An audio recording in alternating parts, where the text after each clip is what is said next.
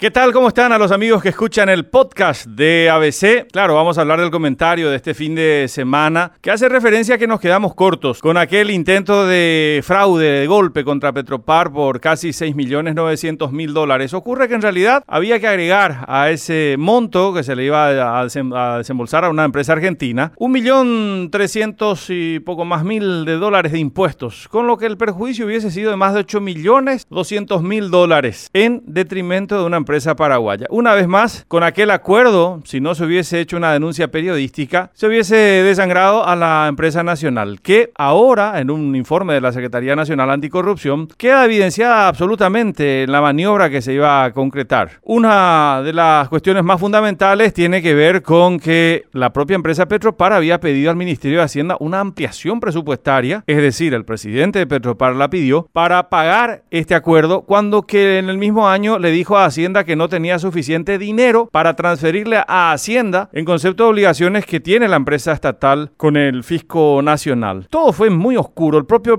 el nuevo procurador general de la República, Juan Rafael Caballero, quien fue designado en el plazo de Sergio Cosia, no tuvo otro camino más que admitir que todo empezó torcido. Desde el mismo momento de la creación rápida de una empresa para presentarse a una licitación de Petropar. Y también, naturalmente, en la firma de un acuerdo cuando que Petropar tiene todas las posibilidades de ganar un juicio que es absurdo. Hasta aquí el único responsable, por lo menos ante los ojos de la opinión pública, es el ex procurador Sergio Cosea, quien se vio obligado a renunciar al cargo. Pero ¿qué ocurre? Uno puede plantearse muy legítimamente la siguiente pregunta. ¿Pudo Sergio Cosia haber eh, pergeñado toda una maniobra de casi 7 millones de dólares sin que eh, nadie absolutamente esté al tanto? Ni el presidente de Petropar, ni su ex socio en la oficina, en el estudio jurídico, Juan Ernesto Villamayor, hoy jefe del Gabinete Civil de la Presidencia de la República. La Secretaría Anticorrupción ya presentó una denuncia ahora formal ante la Fiscalía y es la fiscal Soledad Machuca, fiscal adjunta, la que tiene a su cargo la investigación del caso. Todo nos lleva a pensar que Cosia no estuvo solo en esto. Habrá que ver si se cumple aquello del caiga quien caiga. Por el momento los antecedentes nos llevan a ser bastante pesimistas.